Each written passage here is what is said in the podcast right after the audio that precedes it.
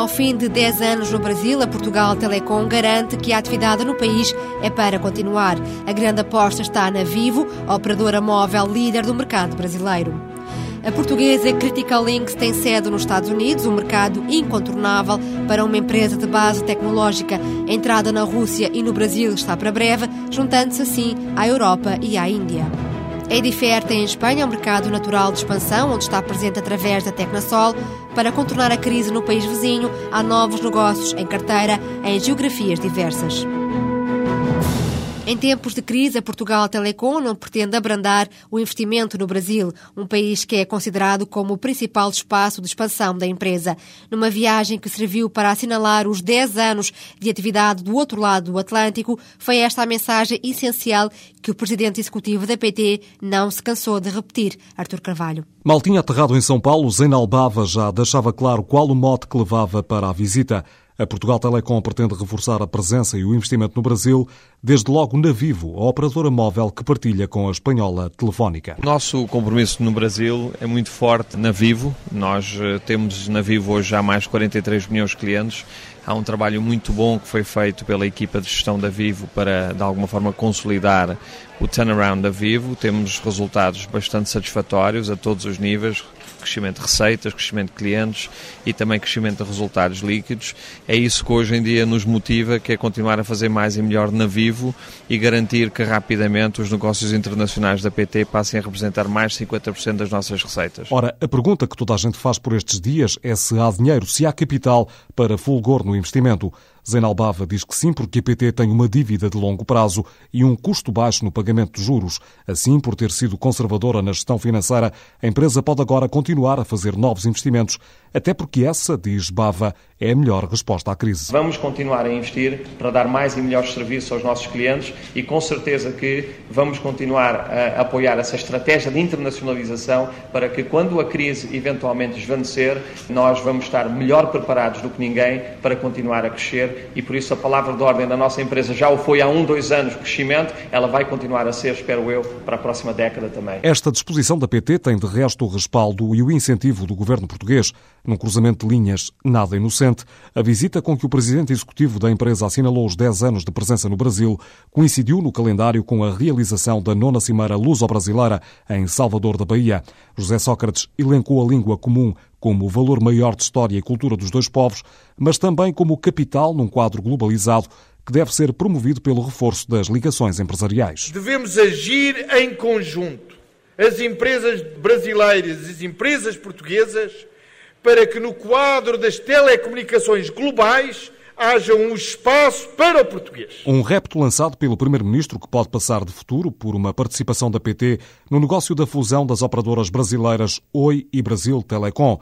Está para breve e, quando se realizar, vai dar origem à maior empresa de comunicações em português do planeta. Será negócio que interessa a Portugal Telecom. Zenalbava não abre o jogo. Nós somos uma empresa cotada em bolsa, sendo assim, certas coisas fazem-se, não se anunciam. O que ficou anunciado nesta visita ao Brasil foi a criação de um novo centro da PT Inovação. A empresa firmou nesse sentido um acordo com a Universidade de Salvador da Bahia. No arranque, o projeto vai envolver 50 engenheiros.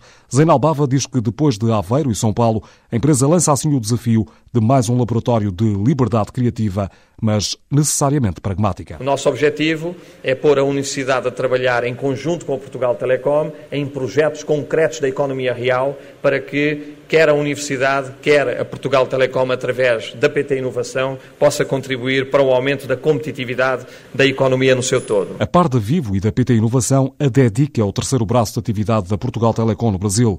Trata-se de um contact center que conta com 14 mil colaboradores, opera em sete regiões do país, dispõe de 25 clientes, dos quais o mais recente é a Varig e dedica-se a 140 operações distintas.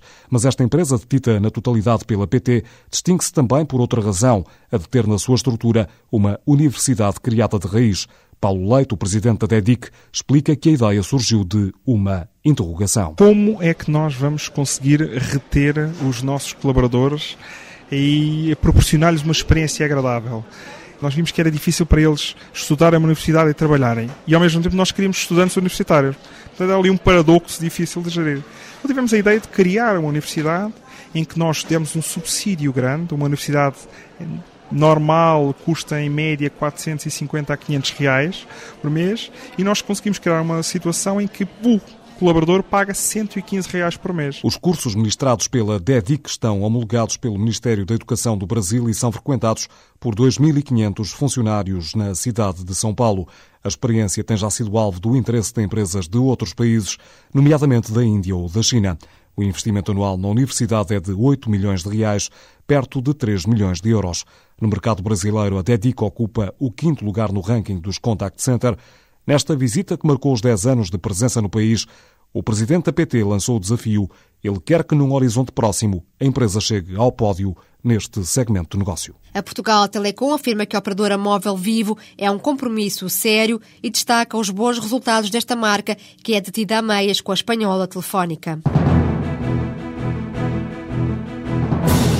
A Critical Links nasceu da Critical Software, da qual se autonomizou em 2006. Esta empresa de base tecnológica atraiu depois 4 milhões de euros de capital de risco e lançou-se no mercado global. A Critical Links está presente na Europa, nomeadamente no Reino Unido e na Alemanha, e entrou também na Índia. Este é para já o único mercado emergente onde a empresa nacional opera, mas dentro em breve quer chegar também ao Brasil e à Rússia. Nos Estados Unidos, em New Jersey, está a sede da empresa desde desde o início do ano. Em entrevista à TSF, João Carreira, o presidente executivo da Critical Links, explica que este é um mercado incontornável. Nós, essencialmente aqui nos Estados Unidos, temos as equipas de vendas e de marketing, portanto, estão cerca de 12 pessoas nos Estados Unidos agora. Em Portugal, temos toda a engenharia, quality assurance e support, portanto, estão cerca de 40 pessoas. A razão por que temos aqui o marketing e as vendas é que é naturalmente um mercado enorme em que nós temos que estar, dadas as características da empresa. Os vossos principais clientes estão no mercado norte-americano? Neste momento ainda não, porque nós começámos aqui há cerca de nove meses, mas, enfim, contratar a equipa, ter, para as coisas andar, estamos de facto há menos de seis meses. Portanto, ainda temos o peso dos mercados fora dos Estados Unidos, mas nós esperamos que isso mude em 2009. A crise que atravessa o mercado norte-americano, a economia norte-americana em geral, eh, não está a afetar a atividade da Critical Links neste mercado? Crise vai afetar toda a gente, mas nós ainda não notamos, ainda não notamos de facto muito, não tivemos projetos cancelados ou, enfim, projetos que hum, adiaram investimento que já tinham uh, contabilizado, contabilizado connosco. Mas eu não tenho quaisquer dúvidas que vamos ser afetados, claro. Um aspecto interessante acerca do nosso produto é que nós temos um produto que oferece possibilidades de cost savings enormes. Nós conseguimos poupar 10 mil dólares por ano em termos de comunicações, operações e energia. E 10 mil dólares por ano é muito relevante pequena e média empresa. E quanto a outros mercados, eh, onde é que a Critical Link está presente? Nós estamos neste momento essencialmente na Europa, Estados Unidos e Índia. Portanto, a Índia neste momento é o único mercado emergente onde estamos de forma ativa. Temos três pessoas na Índia, vendedores e engenheiros de breve venda. Outros mercados emergentes para, para os quais estamos a olhar neste momento incluem o Brasil e a Rússia. Embora ainda não tenhamos uma presença nossa, enfim, com pessoas no terreno nossas, temos alguns parceiros com quem estamos a desenvolver umas relações, relações interessantes. E quando é que espera aprofundar a atividade no Brasil e na Rússia? É, está a acontecer neste momento. Aliás, temos um, um dos nossos vice-presidentes está esta semana em Moscou, precisamente a fechar uma série de acordos com alguns distribuidores e no Brasil esperamos até o fim do ano ter também algumas relações mais consolidadas. É claro que nós, enfim, somos, temos que ter consciência que somos uma, ainda uma pequena empresa, não é? Não podemos estar nos mercados todos ao mesmo tempo. Temos que ir gradualmente um a um ocupando e consolidando e depois passando ao próximo. E que critério é que está na base da vossa escolha para estes mercados? É uma pergunta muito interessante, porque os mercados emergentes têm características muito próprias. Repara, eh, Cláudia, quando pensa num produto como o da Critical Link, que é o Edgebox, que no fundo tem, enfim, integra todas estas tecnologias, voz, dados e IT que uma que uma pequena, que um pequeno e médio escritório precisa, está a falar de montar um escritório completo, portanto com toda esta infraestrutura, num espaço de tempo muito curto e com investimento reduzido. Ora, isto é ideal para mercados emergentes, onde a infraestrutura é muito, muito básica. E nos mercados desenvolvidos, eh, as empresas lá terão qualquer coisa já, tipo, terão um router, terão um servidor, enfim, já terão algum equipamento. Mas os mercados emergentes não têm nada. Portanto, a Critical Link está então numa fase de expansão acelerada. Qual é que é uh, o crescimento esperado para o final deste ano ou no próximo ou daqui a um ano?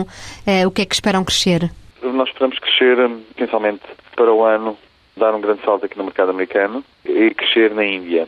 E, enfim, começar a ter, enfim, manter, obviamente, o nosso crescimento atual na Europa. Então, lá para finais de 2009 é que este, início de 2010, é que este movimento que estamos agora a iniciar para outros mercados emergentes são mais relevantes. A Critical Links reconhece que a evolução da economia global vai influenciar o andamento do negócio. Caso os Estados Unidos sofram uma recessão profunda, a empresa espera crescer menos. Este ano, a faturação estimada ronda os 3 milhões de euros. Em 2009, o valor deve duplicar.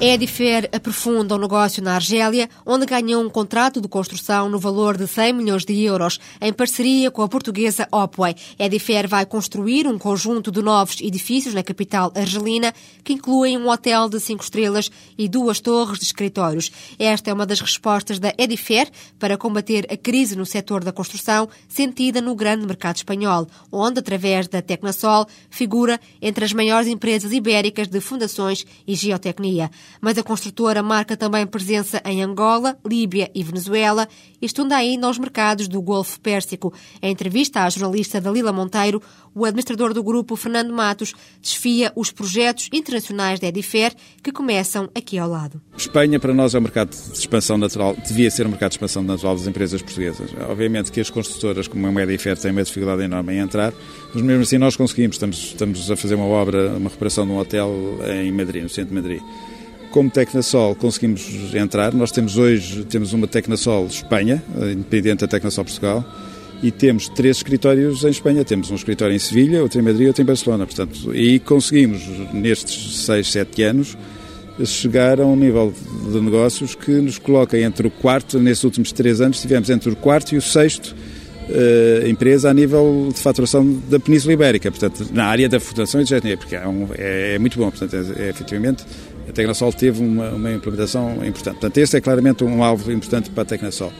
Para a Edifer, para a construtora, neste momento o alvo, o mercado preponderante é Angola, claramente. É, neste momento foi o mercado que estamos há mais tempo, também é o que estamos a investir mais, portanto, efetivamente, e com o desenvolvimento que existe em Angola, eh, Angola tem, tem, tem um peso muito grande na nossa carteira. Angola tem a nossa carteira internacional pesa, são 800 e tal milhões e de Angola são cerca de 600 milhões, 500 milhões, entre os 500 e os 600 milhões. Portanto, tem um peso muito significativo no, no, no, no volume de negócios da EDFR.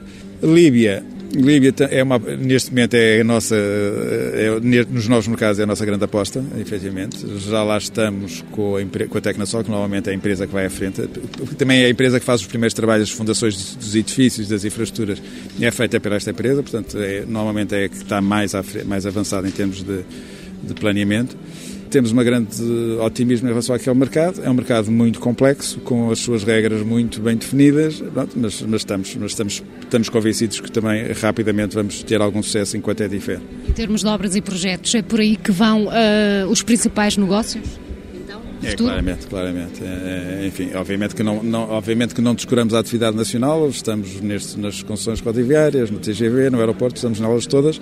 E a crise internacional pode impedir o avanço de uh, novos investimentos no estrangeiro?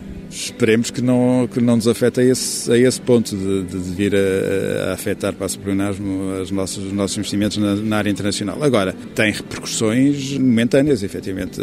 Este, este trabalho que a Tecnosol vinha a desenvolver no mercado espanhol e um crescimento muito grande no mercado espanhol, agora tem, tem um retrocesso. E agora estes próximos anos são anos de claramente retração e de muitas dificuldades. Contamos precisamente eh, superar essas dificuldades é aproveitando os meios que temos em Espanha para os utilizar noutros mercados internacionais, nomeadamente os do Magreb, ali os do Norte de África, que estão estão ali a um passo de Espanha, não é? é só atravessar o Mediterrâneo, estamos, estamos no Magreb. Pergunto-lhe outra coisa, é assim, se, se estudam novos mercados neste momento e quais são esses novos mercados? Olha, o mercado que agora estamos a estudar e que estamos a ponderar é a Arábia Saudita e os Emirados. É, é, é, mais um mercado difícil, é mais um mercado é, é, com problemas enormes de língua, com problemas enormes de costumes e de hábitos, hábitos muito diferentes dos nossos, mas mesmo assim estamos convictos que podem vir a ser mercados com interesse, porque neste momento há grandes investimentos, os maiores investimentos neste momento a nível mundial estão nessa região. Portanto, Já há projetos? Temos eventualmente um projeto que nos permitia lançar a nossa atividade na Arábia Saudita, mas, mas este projeto é um projeto partilhado com a Soares da Costa enfim, ainda não está 100% claro que, que vamos avançar ou não. E eh, já agora, quanto é que já investiram e uh, o que é que têm para investir ainda mais? Portanto, vai ver, nós pensamos que, que, que este esforço foi, foi, foi, necessário fazer este esforço para, para criar um mínimo de condições para estarmos de, de uma forma estruturada nesses mercados. Obviamente que vamos ter que investir mais, e, mas também vai depender muito do desenvolvimento das atividades nesses países. Se as oportunidades forem boas, nós não temos medo de investir. Eh, como costuma dizer a, a minha presidenta, a doutora Vera Pires Coelho, eh, para boas oportunidades nós estamos sempre disponíveis para investir. Uh, agora, vai depender, obviamente, da evolução dos mercados. O peso da atividade internacional no volume de negócios da Edifer deve chegar este ano aos 35%.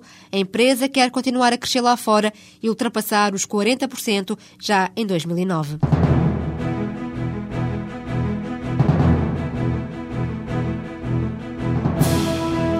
Nos últimos três anos, Edifer já investiu mais de 100 milhões de euros na internacionalização desde a década de 80 que esta construtora fecha negócios lá fora, mas só a partir de 2003 é que a aposta nos mercados externos se tornou permanente.